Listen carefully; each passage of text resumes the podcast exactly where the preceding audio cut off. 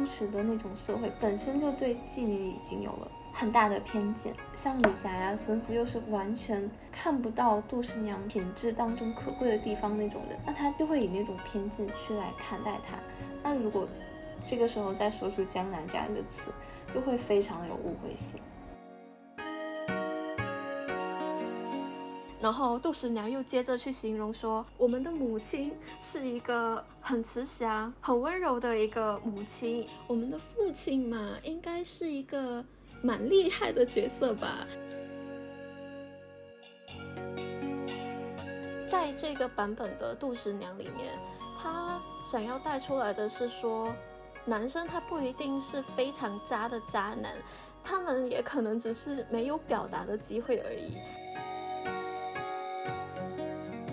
为什么给杜十娘安排了那么聪明的脑袋，可是却让她偏偏看不透李甲这个人，以致最后心灰意冷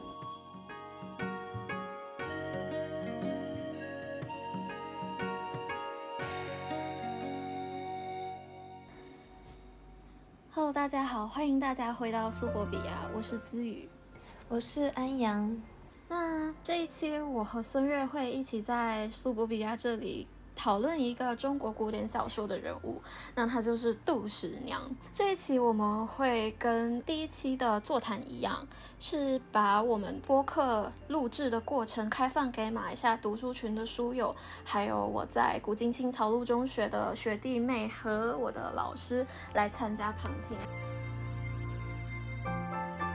我跟孙悦想要聊。杜十娘哦，首先是因为我们大学期间上了一门课，那那门课是政治大学的中文系开的一个专业课，叫古典小说选读。那在那一个学期，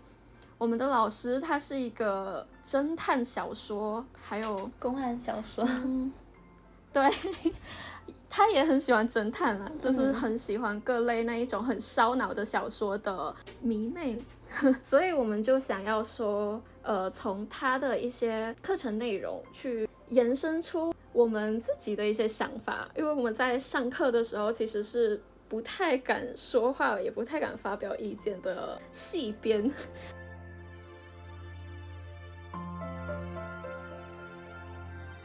到了研究所之后啊，尤尤其是我到了研究所之后，会发现我会有更多跟中文系有连接的地方。就是我在看一些中国的电影，会看到其实有很多的古装片，或者甚至一些时代比较前卫一点的、比较现代的一些时装片，他们也会去改编古典的民间的一些小说跟故事。所以我就。呃，跟孙悦约了今天要在线上，然后也希望在播客内容里面去跟大家做一个分享。那妓女她在各个不一样的地域，像是法国、英国，还有在中国，那在日本，妓女的身份其实是都都有他们个别的一个状态，还蛮。特别的，那我们这一期内容，我们就从中国的妓女去，嗯，切入，去了解一下，呃，其他的媒介里面的故事是怎样去处理妓女的这一个身份，跟他们怎么样去凸显妓女他们。独有的一个身份位置，在社会上面的一些呃讨论价值是什么？所以就是希望在这一期的内容可以跟孙悦，然后也可以跟大家来做一个讨论。嗯，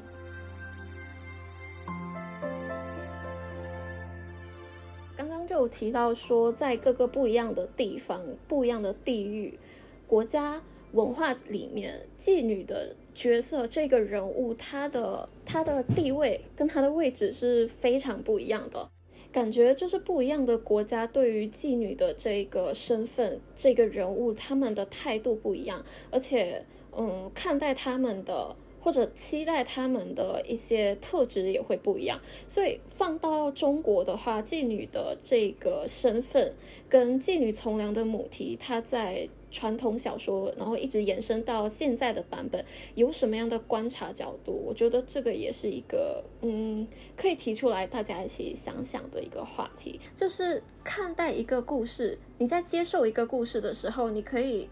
去回想，从不一样的角度去思考。它作为一种通俗的媒介，让我们被呃，让我们处于一个被接受的位置，然后让我们去呃理解这些故事。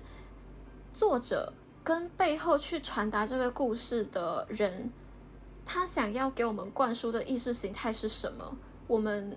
可能不会特别的敏感，但对比一下，比如说同样是妓女，在不一样的故事里面，她居然会有不一样的结果，她是。有什么原因达到了这些不一样的结果？就是我们可以在看故事啊，或者在看电影的时候，我们也可以去想，我们反反复复看到的同一个故事、同一个情节，它透露着怎么样的信息？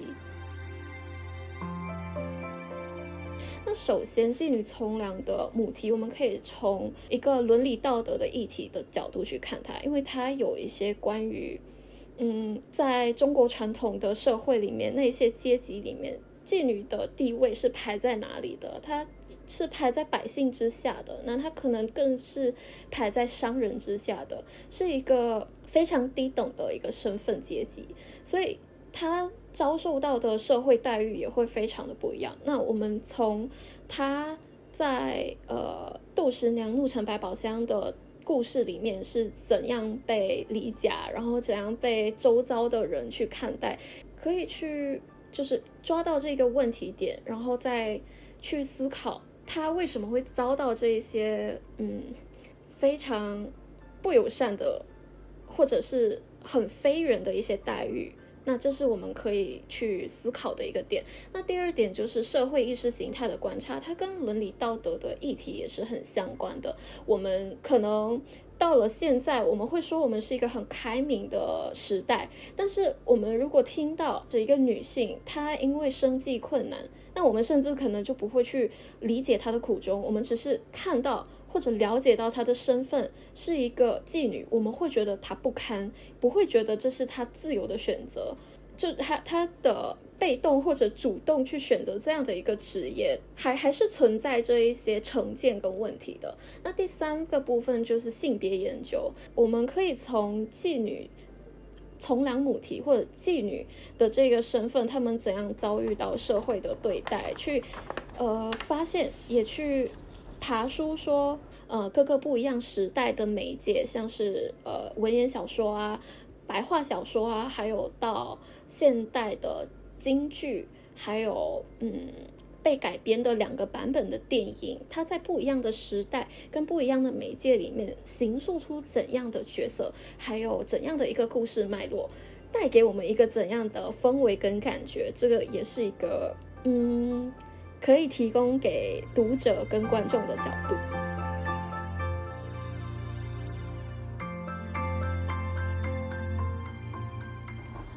嗯，那说到杜十娘，其实这个名字大家都非常的耳熟能详。然后她怒沉百宝箱这个壮举，大家也是就是都很了解。可是要说到完整的故事，以及这个故事是怎么被创作以及改编的，那可能未必有。就是完完整整的读过，那么我先简单的讲一下。那这个故事最早呢是明代大概万历时期宋茂成写的，他的名字叫做《父亲农传》。然后宋茂成他的《父亲农传》是在他的小说呃文文集《九域集》里面，这个九域就是宋茂成的藏书楼，以这个为命名的。九月，抱歉。但是后来这部小说就被列为了明代的禁书，所以之后在中国渐渐的没有再流传了。它是后来在日本有被发现，人们才了解到说，哦，原来杜十娘的故事是从《父情农传》这边演变过来的。那么我我就先来大致介绍一下最广为人知、大家比较通俗的杜十娘的版本。这个版本呢是由晚明的冯梦龙写的，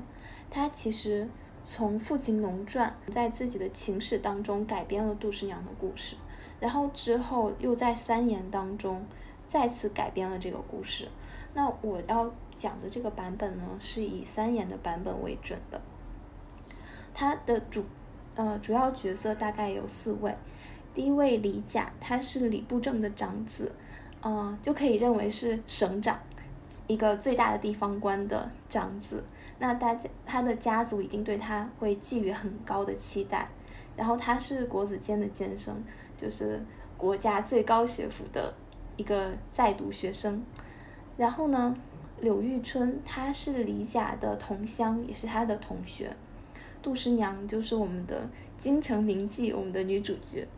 另外还有一个孙父，他是新安商人。嗯，此处要注意的是，柳玉春以及孙父在杜十娘，呃的第最初版本《父亲农传》当中，呃，他们是没有出现的。其实相当于是冯梦龙新加入的角色。那这样的一个加入一个改编，一定是有它的用意的。那么大家在听故事的时候，也可以去考虑一下，这两个角色在这个故事当中是起到了什么样的作用呢？那故事的一开始就是介绍李甲的身份，然后说他以及柳玉春都在国子监读书。然后，其实李甲虽然从小就读书，但是他的学习没有很好，家里面就通过捐钱啊一些什么样的手法，反正就把他送到国子监去了。但是当李甲从家乡来到京城之后，就被繁华的景象迷花了眼，沉醉在了教坊司当中。教坊司其实就是当时明代政府官方的妓院，然后就跟杜十娘在天天留恋在一起。也是一掷千金，花掉了很多钱。那杜十娘呢？是她从小就被培育从事这样一个行业，然后在可能十三岁就开始接待客人，在客人当中都就是在当时的名流阶层非常有名。可是当他十九岁的时候，他就渐渐的就觉得我的未来是不是不要这样子？那我要为我的未来做一些打算，于是他也就看中了李甲。当杜十娘跟李甲在一起之后，他们非常的情投意合。杜十娘就想要对李甲托付终身，杜十娘就跟李甲开始商量这件事情。但是李甲这样这个时候就出现了一个状况，就是他花太多钱，他已经没有钱了。那个妓院的妈妈就希望杜十娘把李甲赶走，但杜十娘不愿意。她相当于就是，她对李甲已经从金钱上的交易生意变到变成了一种情感上的依托。杜十娘就跟李甲商量说：“那你能不能为我赎身去来娶我？”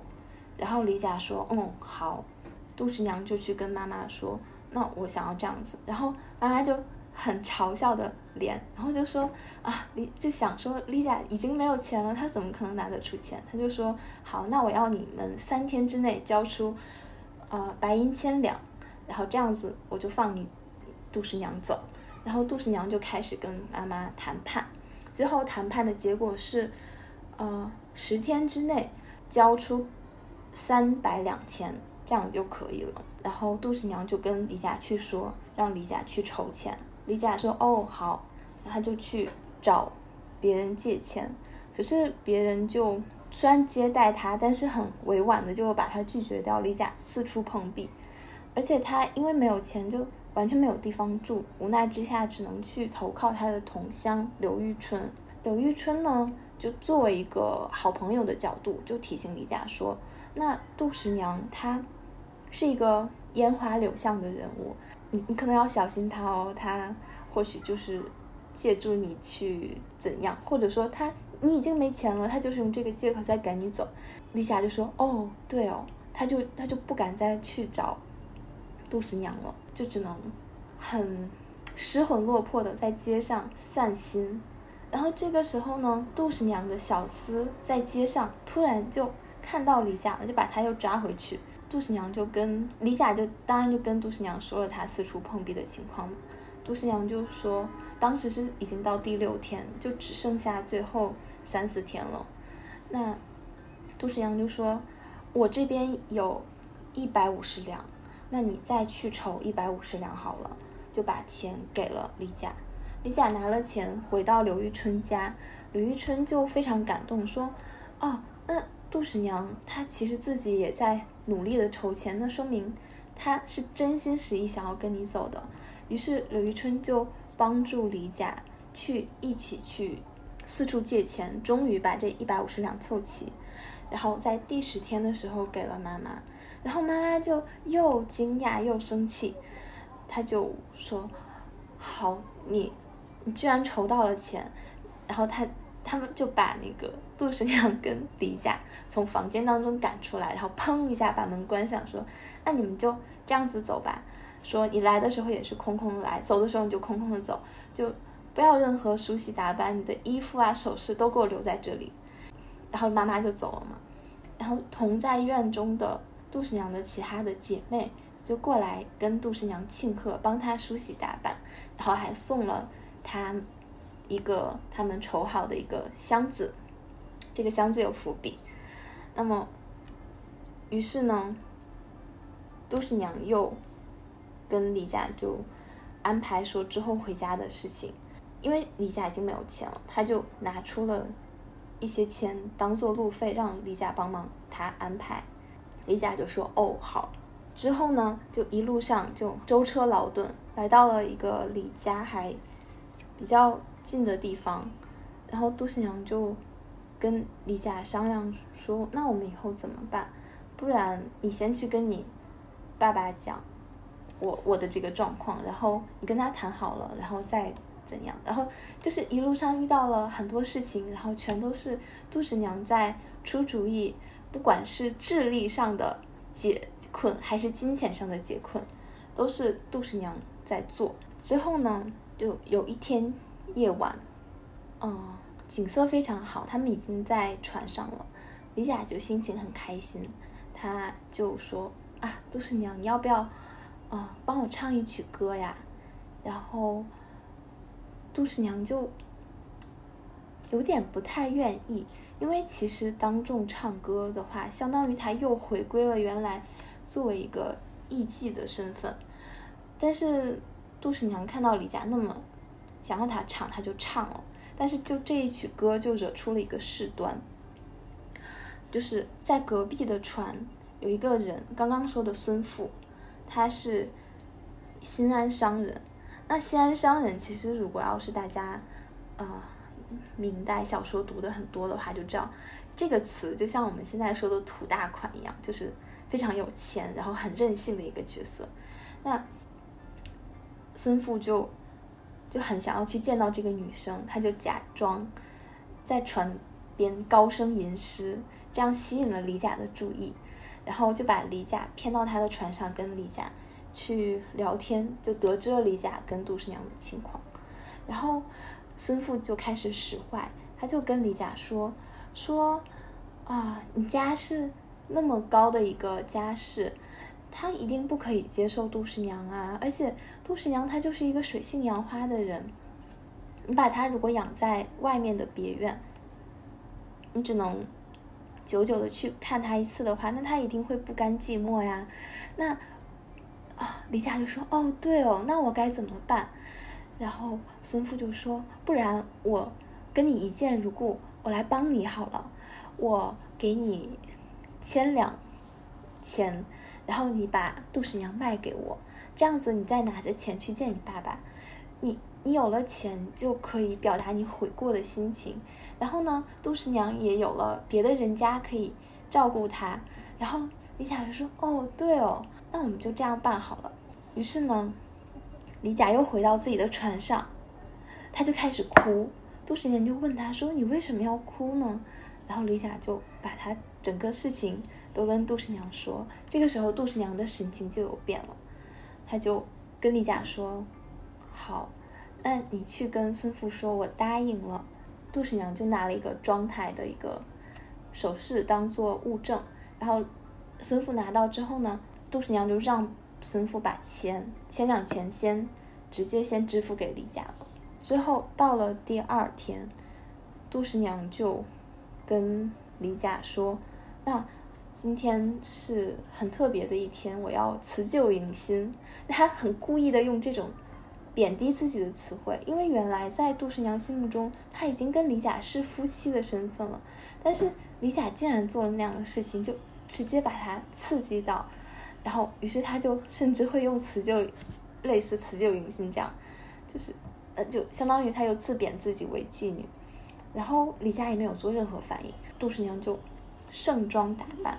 叫了很多人到船头，然后他就。拿出了那个之前的神秘的箱子，打开了箱子之后，第一层呢，就是有价值百两的珍宝，然后他给李甲看，李甲就惊呆了，然后杜十娘就巴拉拉说一堆，然后啪把它丢到了水里，于是这样的一个行为就又激来了更多的围观的群众，然后呢？杜十娘又打开了箱子的第二层，是价值千两的珍宝，李甲就完全说不出话了。然后杜十娘就又毫不犹豫的把它们丢到水中，之后他又打开了箱子的第三层，里里面都是各种珍珠宝石，它的价值已经无法估量了。但是杜十娘依然是把他们又丢进了水里，之后就。自己也跳入水中，那么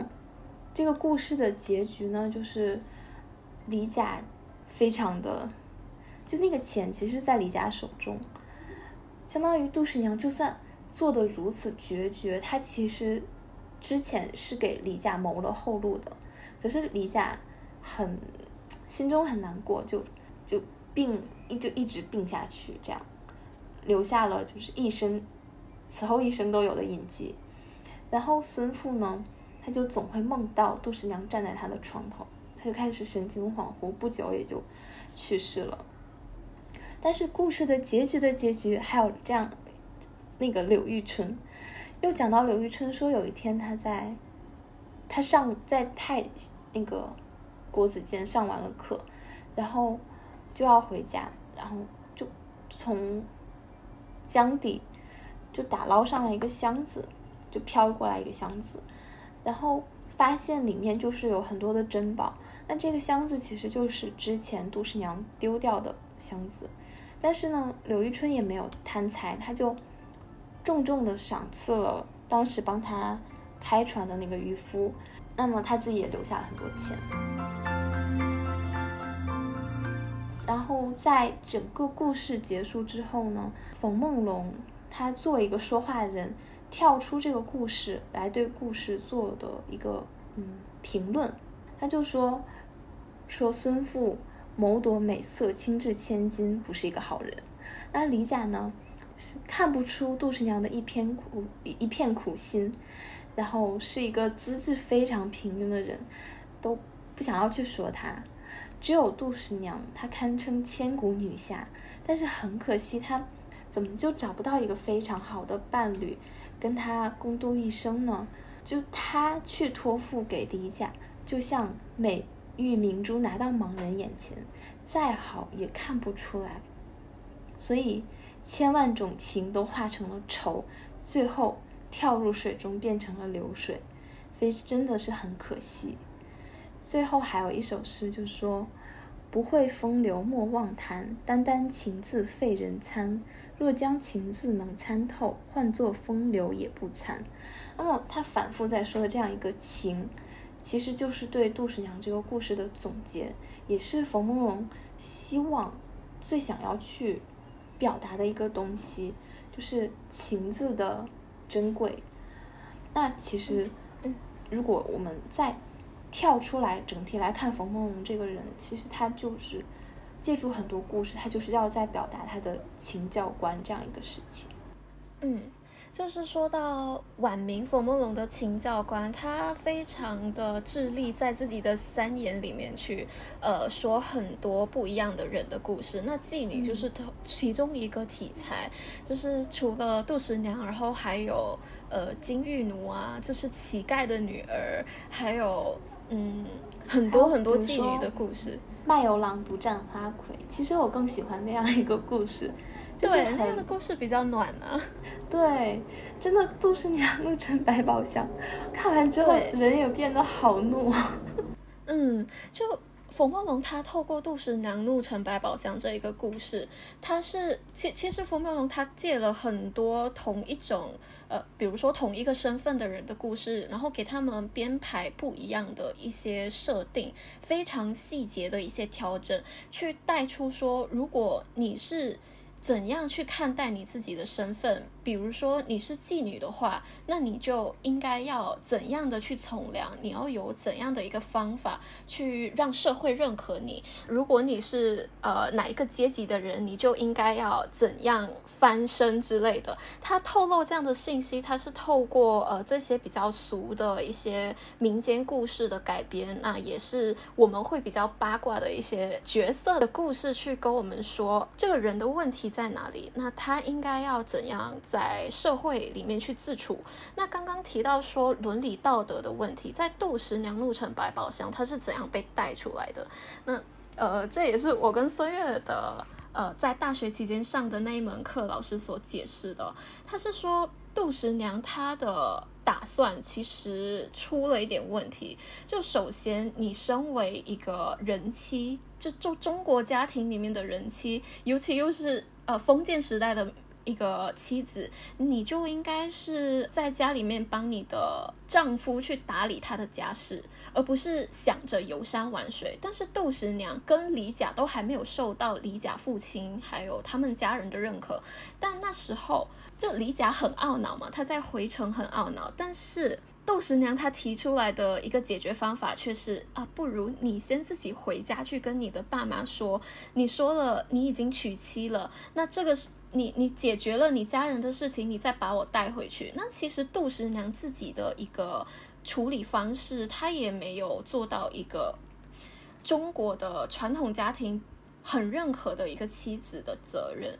那你应该要的是辅佐你的丈夫，你要纠正他，而不是陪他游山玩水。因为我记得，呃，孙悦没有提到的一点是，杜十娘她向李甲提到的是，你先回家去跟爸爸说我的这个情况，那我先到江南去安顿下来。那他说了江南这个地方，江南这个地方就是。非常好玩，然后好山好水，而且很多人都会娱乐的一个地方。嗯，我还没有去过。嗯，孙悦可以形容一下江南吗？对啦，可是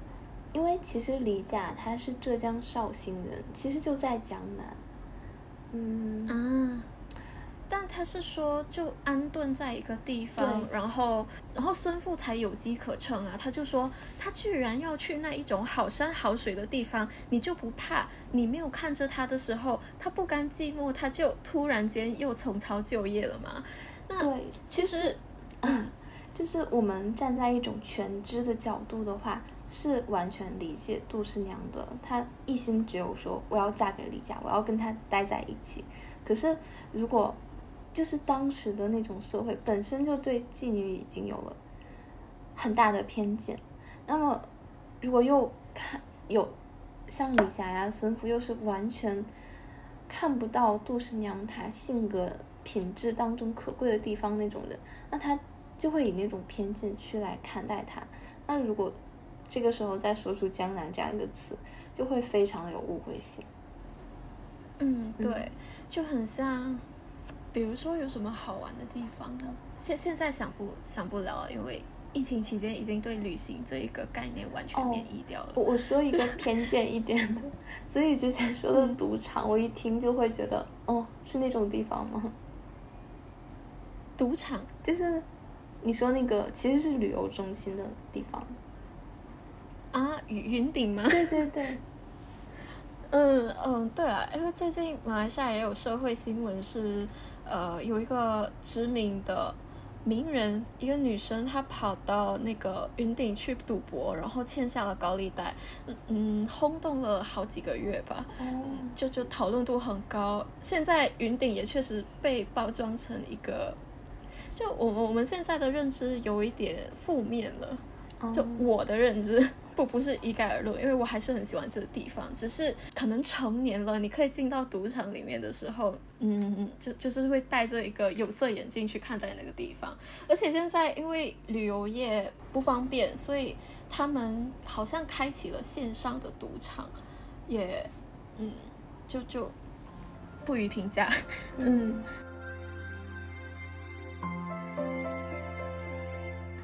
回到《杜十娘怒沉百宝箱》这个话本小说，我觉得孙悦还是带有滤镜去看它了。就对啦，杜十娘她确实是有那个情境，但我觉得我受到老师的嗯。灌输会比较多一些，他觉得冯梦龙他安排杜十娘这样的一个结果，然后也从一些很细微的呃动作跟言语去说杜十娘为什么她迎来的会是悲剧，而不是一个像那个麦游兰独占花魁那样的一个圆满的结果。然后还有一个，呃，是是，我我忘了那个妓女的名字，她也是三言里面的。但她就成功的调教了她的丈夫，就是她的丈夫也跟李甲一样是一个嗯不务正业，然后他一会儿说想做生意，一会儿又说他呃想要重考功名，然后他最后下定决心要重考功名的时候，他的他的老婆他的妻子才把他藏的一箱的钱拿出来说好，我现在赞助你，就是我资助你，就那时候的妓女很。他他们虽然社会地位比较不堪，但在冯梦龙的角度，还有在他的情教观里面，他是觉得妓女她并不是一个永远不可能被改变的身份，只是你要用对的方法，然后你也要真的要设身处地。但刚刚孙悦提到说，因为窦十娘她在那个情境，她说了那样的话就会被被误解或者就被曲解。然后李甲也会感受到啊，对他如果是到一个很风流的地方，那他可能就会重操旧业。他有他的苦衷，然后他有他的情境，还有一点。呃，孙悦在解释这个故事的时候提到，他从小就在教坊司里面长大，所以他从小受到的教育其实跟一般的女生是不一样的。那时候的女生跟自己的母亲去学怎样去操持自己的家，要怎样辅佐丈夫，要怎样孝顺父母，要怎样孝顺自己的家公家婆。但妓女的话，她们就没有那个机会。他们没有母亲去教他们这些，而老鸨教他们的就是怎样去取悦男性，要怎样去取悦你的客人。那他们虽然会很多才多艺，但在这一些呃道德伦理，或者是呃我们中国传统封建的那些道德观念，跟身为一个妻子，她应该要有怎么样的责任跟操守，他们就没有这个概念了。所以这。这就是一个很可怜的悲剧。反正人如果是没有一个理性跟感性平衡思考的心的话，确实就会啊，就八字不合啦。杜十两个李甲，对，但是就从李甲的整体反应就可以看出，他真的一点点主意都没有，就别人跟他说什么就是什么。嗯。而且冯梦龙的小说他写的很生动，是呃杜十娘她怎样去处理一些危机啊，像是李甲拿不出钱，那他也很淡定的帮李甲去安排。可是总归来说，好像他又是为自己的从良去做了很多的安排，但他没有好好的去考虑到李甲的未来。对啊，就是他只是很迫切的抓住了一个绳子。对。杜，我觉得杜十娘真的有很好的在谋划。她其实，哦，可能刚刚没有讲的很明确，就是那一整箱三层的宝物都是杜十娘自己攒下来的。她有了钱，然后最后又反找到一个她以为可以托付的李甲，然后就开始规划。那规划的时候，她也没有先就把那些钱都拿出来跟李甲说：“哦，我有钱。”而是说让李甲去筹钱，李甲筹不到的时候，他就先说那我出一半，然后李甲再去筹，而且他会预知到说妈妈的他是会要让他净身出户，于是他相当于那个箱子其实是拜托姐妹帮他保管的，然后路上的路路费啊，然后遇到一些车旅的状况，杜十娘都可以很好的化解，就是嗯，可以说是他没有说。为李甲谋划，然后去怎样怎样，但我觉得那些太，就是对他有苛求了。就是如果一定要去说冯梦龙为什么给杜十娘安排了那么聪明的脑袋，可是却让他偏偏看不透李甲这个人，以致最后心灰意冷的话，我是觉得冯梦龙是想来说，就是他们最后的这样一个悲剧结局，打败他们的不是生活中的一些客观的问题，比如说金钱，比如说什么，因为这些问题杜十娘都可以化解，而是最后那个情没有了。杜十娘才会说好，那我不干了，整个掀桌子，就是那种 把桌子一掀，说不玩了那种感觉。嗯，对，她真的，我我觉得，如果身为一个女性，然后又这么聪明，又很会为自己谋划，他居然对李甲有这么多的耐心，但他的耐心耗尽的时候，他就想着啊，那我就身心俱焚，我我我就死了吧，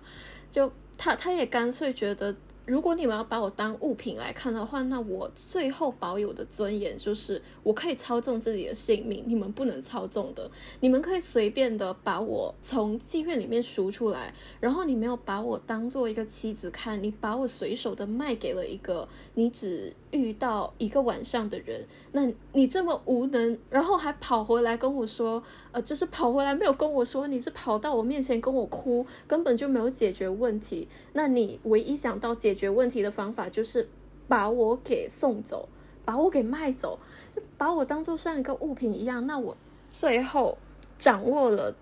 我我最后能够掌握自己的，也就只有我的命了。你们谁都别想得到我，那我的所有东西你们也别想要得到。嗯，对啊，我觉得孙悦说的，呃，对杜十娘有很多苛求的这一些，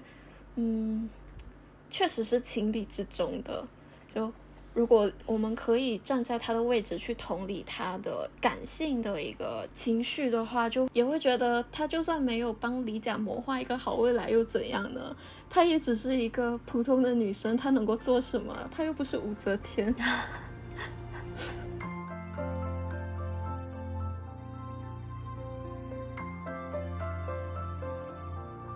那到京剧的时候，是在民国期间，二十世纪初的时候，中国出现了对杜十娘故事的一个改编。那它是由嗯荀慧生，那荀慧生是跟梅兰芳齐名的一个四大名旦，他呃从孙菊仙先生那里拿来了一个，就是接受了一个杜十娘的剧本。那个剧本他看了以后，他就把它改编了，再重新的演出。那在京剧的剧本，它比较不一样的是，它的角色还有它整个故事的氛围变得很像，就民国初期出现的那一些一些知识分子，他们想要争辩时事，然后要批评整个封建制度的这一个思想，就在这个京剧剧本里面被表达出来。也就是在这个京剧的剧本里面，我们看到的李甲还有孙富都变得是纯粹的恶人。在原版的故事里面，我们可以看到，我们也可以理解说，李甲为什么他会是一个懦弱，然后没有主见的一个呃男生，是因为他家境优渥，他的父亲也有钱有势，就就算他没有官做，他顶多也只会被唾弃一辈子。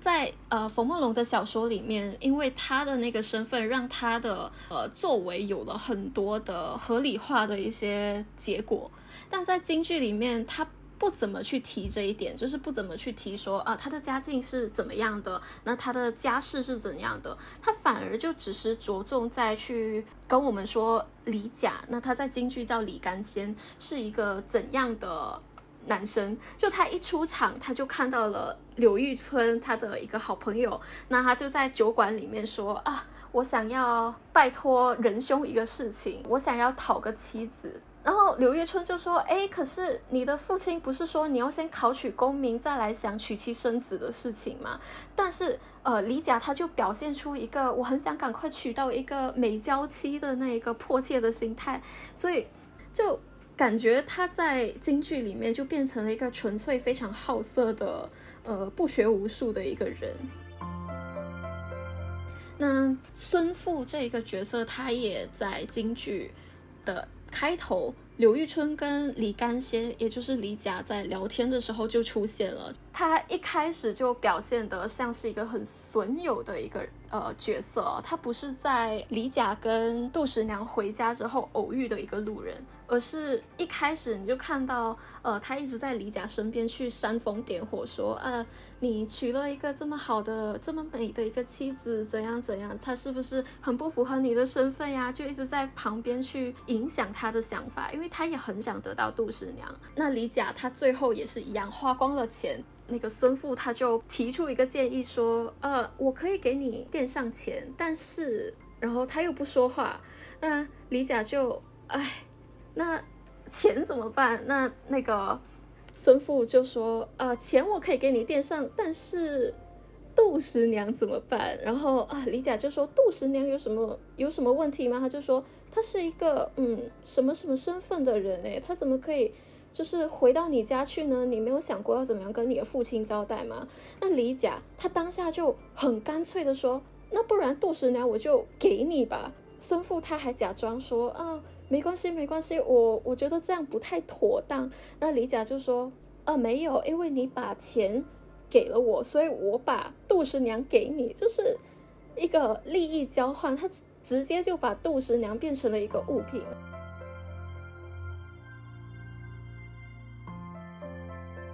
那杜十娘在京剧里面，她还是保持着那个，呃，很聪明，然后也很有才艺的一个的一个形象。在京剧里面，他还有被强调的一点是，呃，柳玉春就被李甲。托付说啊，你可不可以帮我找个妻子嘛？那柳玉春就说，那有一个很好的女神，我把她推荐给你。她是一个多才多艺，呃，很很很善美的一个女生。那你要好好善待她哦。那她知道杜十娘最后跟李甲成亲的时候，她也啊有一点老父亲的感觉，觉得啊帮杜十娘找到了一个好归宿。但李甲。就错付了杜十娘，柳玉春她在之后也是一个被消失的情况，没有被京剧去体现出来。这也是那个荀慧生，也就是写杜十娘、改编杜十娘这个剧本的一个旦角，他的一个观点了。他觉得此剧过去处理上单纯凭击李干先跟孙富两个人的贪婪无耻，然后力量显得很单薄。就刚刚。我觉得我会对这个京剧可能讲的有点枯燥，然后印象也有点枯燥，就是它整体体现就很很硬，它单单要把孙富跟李甲变成一个坏人，然后把柳玉春跟杜十娘变成一个呃绝美的好人。把他们两个两个呃放在一个对立面，在京剧里面去对话，然后用他们的身份背景去抨击呃所谓的封建制度，还有呃有权有势的一些权贵制的呃身份的人，那这一点上就。就感觉是一个很纯粹的把好人跟坏人对立在一起，然后让他们打架，我们在评判说是谁赢了，是谁输了。那杜十娘她就算最后输了，那应该被唾弃的还是李甲这个人。那在京剧里面，他把这个故事塑造的有点生硬，但我们也可以理解是那个时代啊，呃，民国初期很多的知识分子出国留学回来以后，他们都带着一些比较。西方很西化的一些自由思想，对中国传统封建的社会还有制度有很多的不满，所以他们的故事里面会会带有很多这一些很强烈、很明确的思想。呃，他就是想说，我要让呃讽刺的矛头直指整个封建制度，然后要揭示旧社会的黑暗跟罪恶，要让广大的观众抚今思昔，然后。愈加的热爱新社会，那所谓的新就是他们呃知识分子从呃外国还有从外面带来的一些呃新的一些想法。那呃在京剧的话就是这个样子。那到了一九八一年，也就是中国共产党解放了中国，然后新中国成立，文化大革命也过去了之后，长春电影制片厂。周瑜导演的《杜十娘》就以一个爱情言情伦理片的类型电影上映了。那它主要根据的并不是我刚刚说的京剧的那个版本的故事去改编，而是冯梦龙原本的《杜十娘怒沉百宝箱》的故事去改编，很直接的就把它搬上荧幕上。但是它整体的感觉跟冯梦龙表达的意思还是不太一样，它放大了很多理假的困难，就是像杜十娘她提出说，我们应该要怎样去面对父亲，好像他也没有提出，他是说。跟窦十娘跟李甲一起回李甲的家的时候，那他们有在。不是他们，李甲一个人在烦，应该要怎样去跟父亲交代说，呃，我娶了一个妓女回家。那他整个路程一直都在脑内回放啊，父亲那一种非常凶、非常严肃的脸，也一直在想那个他自己的家是一个很像牢笼一样的地方。那杜十娘她沉浸在一个刚刚被赎出来的愉悦之中，那她也嫁到李府了嘛？就在她的认知下，她已经。呃，嫁给了李甲，那李甲他就带着杜十娘一起回家。杜十娘在车上就一直跟李甲说：“我想象我们的家会是一个很温馨的家。”那这个时候，电影就安排呃李甲正在想象他的家是一个很压抑、很灰暗的一个空间。然后杜十娘又接着去形容说：“我们的母亲是一个很慈祥、很温柔的一个母亲。”李甲他就他的想象画面也也跑出来了，然后杜十娘就说：“啊，我也想象我们的父亲，我们的父亲嘛，应该是一个蛮厉害的角色吧？因为他也想不到要怎么样去嗯形容这个父亲。然后李甲就想到他的父亲一脸好像快要责备他的那个表情放大到镜头面前，那李甲就啊感到非常的压力，然后。整个人瘫在车里面，那杜十娘就看到李甲这样，就也也没有感受到，好像也不太感受到自己的丈夫呃正在烦恼一些什么事情。那在路途中，李甲他也遇到了他的家童，他的家童跟他说：“呃，你的父亲很生气啊，你怎么还不回家？然后呃，好像还没考到功名这样。”那李甲他原本很开心娶到一个。铭记一个非常有名的妓女的心情，就完全的因为想到自己的父亲被抹灭了。所以在一九八一年的电影这个版本，它可以说是用一种成熟的镜头语言去放大李甲他正在面对的一些困难，跟他跟他父亲的一些伦理关系。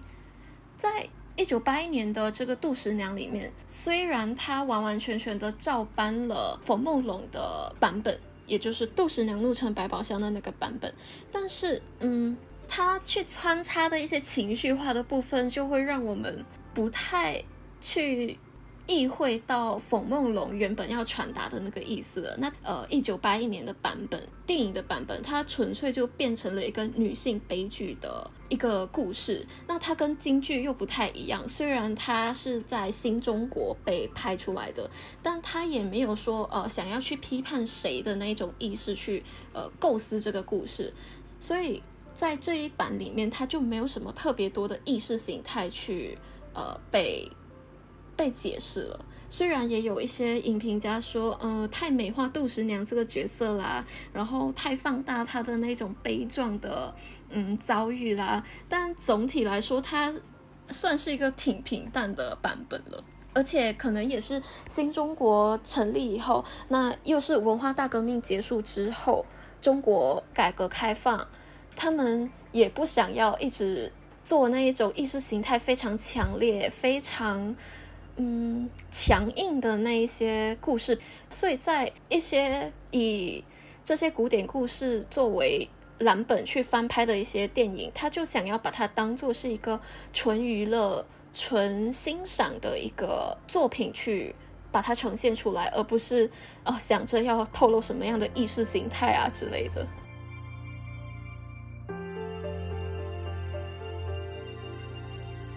所以说，在呃电影的版本，它就呃透过电影的语言，也就是镜头跟声音的方式去结合出呃一个角色的主观感受的时候，就可以带出很多所谓的苦衷。在电影版本的李甲里面，我们就不会觉得呃他是一个非常可憎的人，那可能就到了这个地方就会觉得呃他确实挺可怜的，因为被放大的那一些很阴森的、很威严、很很庄严的他的府邸，还有他非常严厉，甚至有一点呃就是很凶的父亲，让他感受到。巨大的压力，所以就真也也有一点合理化，他为什么会把杜十娘给让出去嗯，对，我觉得就是可能前面的那些小说、文言小说也好，白话或者京剧，它都是因为它有想要表达的最后的那个观点，所以情节、服务、观点它就会有一定的调整。可是到了这个电影，它。没有说特别要明确的，所以他会反而去回顾那些情节，然后把通过一些电影技法，然后把它的心理活动补充完整，然后让情节的过渡不会那么奇怪。他嗯，对，让他整个逻辑顺畅起来。嗯，奇奇怪吗？就是前面的话，比如说啊，为什么杜十娘那么聪明，可是偏偏眼瞎在李甲身上？嗯，对对，而且透过这种影视的方法，就是视听的方法，把一个故事呈现出来，嗯，就会挺现实，有一种现实主义的精神。他把评判的权利交给观众，然后。也没有说啊，我写这个故事，我编剧这个故事，我想要表达些什么，就不会影响它本身的剧本。所以整个故事变得很客观的时候，它就缺乏了一些可以被延伸讨论的地方了。我个人是这么觉得的。但截至为止，我们讨论了三个版本，呃，没有四个版本，嗯。嗯的，我我们回顾了四个版本的杜十娘，那我们可以看到说，透过杜十娘，还有呃杜十娘她追求的爱情，还有她最后面对的一个悲剧，我们可以去诠释这不同的时代的道德伦理观。那像孙悦刚刚提到的，有呃特定的时代跟特定的媒介里面，有一些作家跟演员也好。他们都有自己的想法，想要透过这个故事去带出来。像是呃，冯梦龙的话，他就想要宣导他的情教官：你身为不一样身份的人，你应该要做怎么样的事情。然后你可以有情，情是可以被认可的，但是你有一些必须要符合的条件，有一些必须要去呃配合的，一定要去遵守的，嗯，道德。不然的话就会失序。那冯梦龙他想要透过他的三眼，那从杜十娘的这个故事去表达出来的，就是呃，身为一个丈夫，身为一个妻子，身为儿子，你在整个社会伦理跟家庭伦理的位置是什么？那你的责任又是什么？那这一些责任跟背景就会让每一个不一样的角色，呃，做出不一样的决定。在他的故事里面，可能有一些性格是。嗯，会被他的责任给盖过的。那他的盖过是说，嗯，他的角色虽然很有性格，也很有灵魂，但是他们背后的那个责任，还有他们的身份，是更加的去禁锢他们的一些外在的条件。那到了京剧的时候，我一直都嗯想象不了，然后我一直。很难回想出一个很很完整的一个故事脉络，是因为我很清楚的知道，呃，荀慧生跟孙菊仙他很想要透过京剧，很想要透过改编的杜十娘去表达的是什么？他们就是想要抨击整个封建制度的社会，所以导致我看到京剧的呃京剧版的杜十娘的时候，会一直觉得很枯燥。然后我也知道你们想要说的是什么，你们不就是要我？否认整个封建社会吗，所以看的时候就会不太有兴致，然后情感的渲染也会感觉比较薄弱。那到了电影版的时候，因为社会跟政治的一些原因，整个创作的条件都被调整了，意识形态已经不一定要被呃带到自己的文学或者艺术作品里面啊，也包括电影。所以一九八一年版本的那个杜十娘，她就比较客观，也比较完整的去把每一个角色的情境，呃，他们所面对的一些呃主观的情绪去。视听的方式去呈现出来，那我们就可以看到每一个时代面对就是妓女从良的母题的时候，他们做的处理是什么。那我个人觉得最有趣，然后我也比较迫切想要跟大家分享的是香港喜剧的一个版本，它叫《Miss 杜十娘》，它是由山西电影制片厂跟香港寰宇娱乐有限公司一起。制作的那在这个版本里面就有很浓厚的港式的一些笑点，像大家有机会可以去找来看，我个人觉得挺有趣的。但孙悦好像就不太，嗯，他好像不太感冒。但 我没有，我只是可能香港电影看的很少，所以对于就是他的那些笑点啊什么，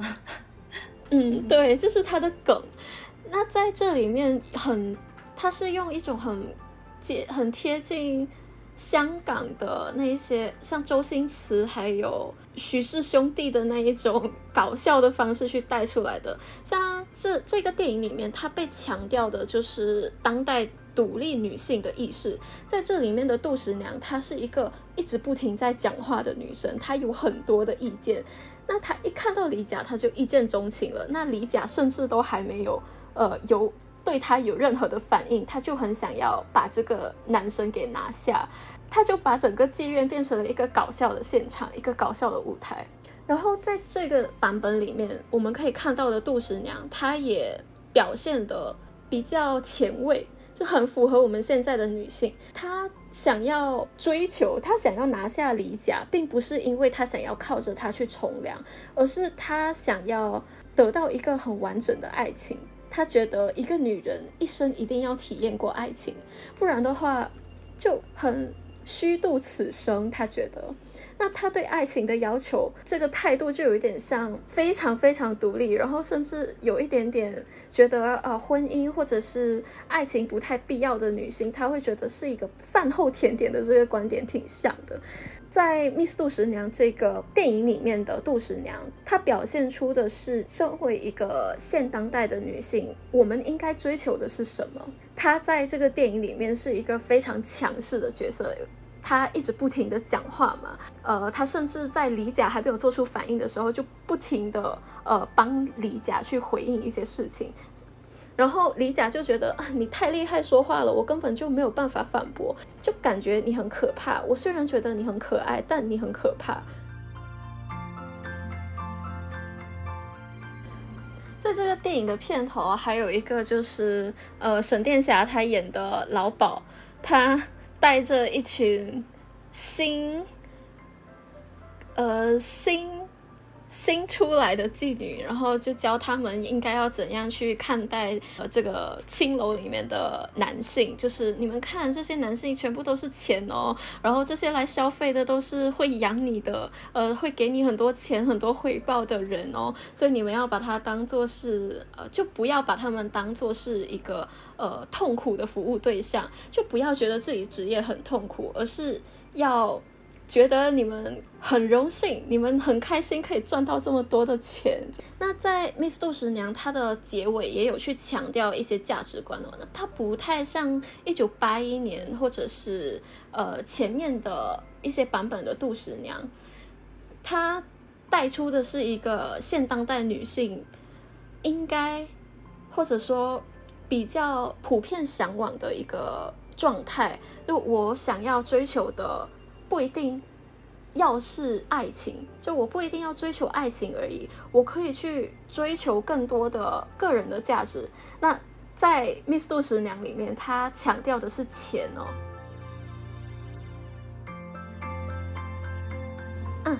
对，她呃，杜十娘她怒成百宝箱之后，他自己也投江，但是他没有死掉，然后他就呃失魂落魄的跑回来了。那他的百宝箱他自己把它打捞起来，呃，因为这个版本里面没有柳玉春哦，他没有捡到那个百宝箱，他把百宝箱拿起来，然后带回青楼去。那在老鸨跟姐妹面前把百宝箱打开来，然后他倒出那个箱子里面的海草，然后就啊什么都没有了。所以他在这边他才领悟到金钱的可贵，就是。呃，爱情有或没有都没关系啦。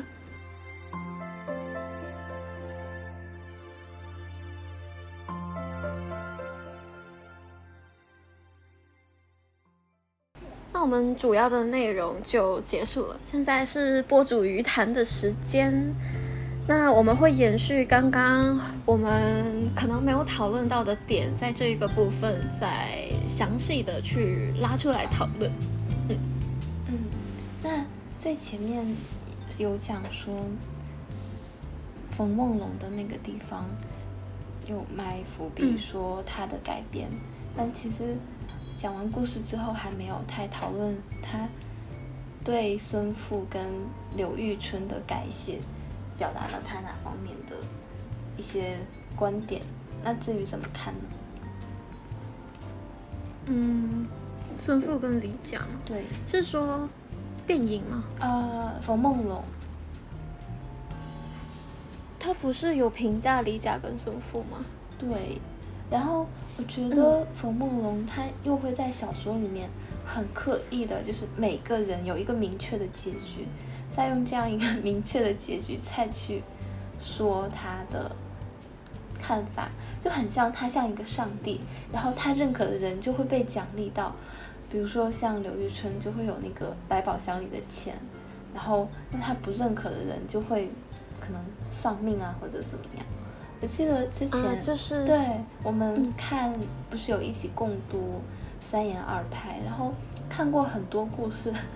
我们也有吐槽过，就很奇怪，好像他觉得符合他希望或者他想要鼓励的那一类人，然后就最大的奖赏是什么？娶到很漂亮的老婆，生一堆孩子，然后孩子都考上状元，当上大官。嗯，就是世俗认为很棒的一些东西嘛，要不然就是钱权这些东西。对，嗯，不理，不太，没有去思考过这个问题耶。嗯，啊，我觉得刚刚的那个就。最后香港那个就好可爱，就一下子冲淡掉了前面那种很伤心的情绪。对，就很夸张。它里面的女人，就是呃，里面的女性，她们对待男性的一些看法，还有，但主最主要的是，嗯，她也是在这个版本的杜十娘里面，她想要带出来的是说，男生他不一定是非常渣的渣男。他们也可能只是没有表达的机会而已。那因为现在女性是一个，呃，我不能说有优势，但她确实会因为呃整个社会包容的条件越来越强势。那对于一些还没反应过来的呃异性来说，就会感觉到这样的女性有一点颠覆，有点可怕。那所以就像那个吴彦祖演的那个李甲一样，他会觉得说，我很喜欢你，但你也太可怕了，就是你一直都不让我有机会说话，所以就。让李甲处于一个两性关系之间非常弱势的一个地位，所以这时候的李甲，如果他有任何出轨的行为，就会让人理解说是杜十娘的问题。那李甲他当然有品性的问题，但会觉得是不是杜十娘从头到尾都没有让他表达过自己，他才会嗯表现得这么的懦弱无助，然后没有任何的发言权。嗯，我觉得香港版本的。有这样子的一个一个意味在，尤其是香港，他们也会去吐槽自己本地的所谓港女，他们会觉得独立就算了，而且还有时候会很咄咄逼人，有有时候甚至会非常没有道理。那就是站在一个客观或者是站在男性的角度，会觉得这样的女性太不可理喻吗？嗯。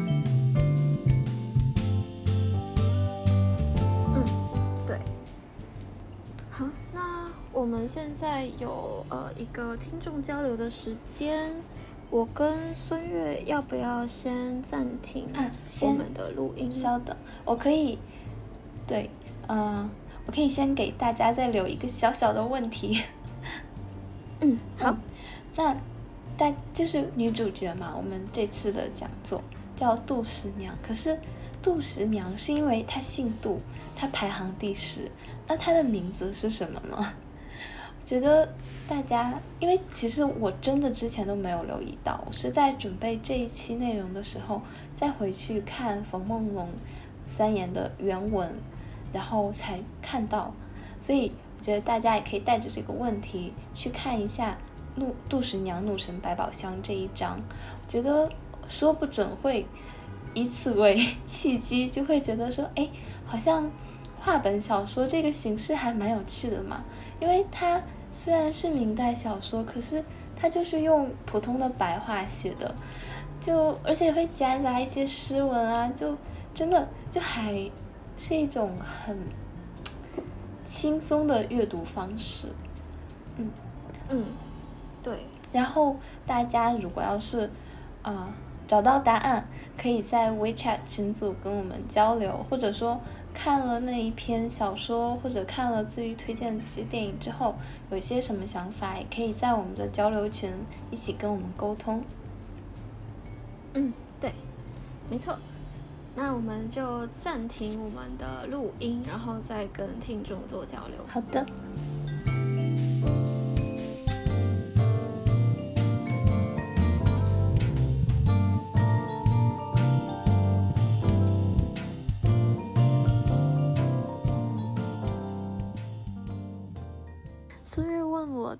个关于冯梦龙对于安排李甲跟孙富这两个人的结局有什么样的看法？因为他虽然留了他自己的评价跟观点，但是对他们的结局的安排有什么样的一个嗯意味在？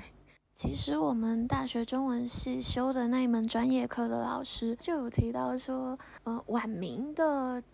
读者跟作者他们都有一些比较媚俗的观念，那他其实也是嗯人类比较媚俗的一些观念，像是我们会相信恶人有恶报，好人有好报。那冯梦龙他在三言里面去安排各个人物，他认可的人物有一个好的结局。那像李甲跟孙富，嗯这两类角色就不会有好的结果呢，他反而面临的是呃病还有死。就很符合冯梦龙他本身对于好人有好报跟恶人有恶报的这个定律的一个策略应用。我想做一个结尾好了，是这一期要孙悦做结尾吗？啊，也可以啊，但讲什么？好，哦，我反悔了，我不要结尾。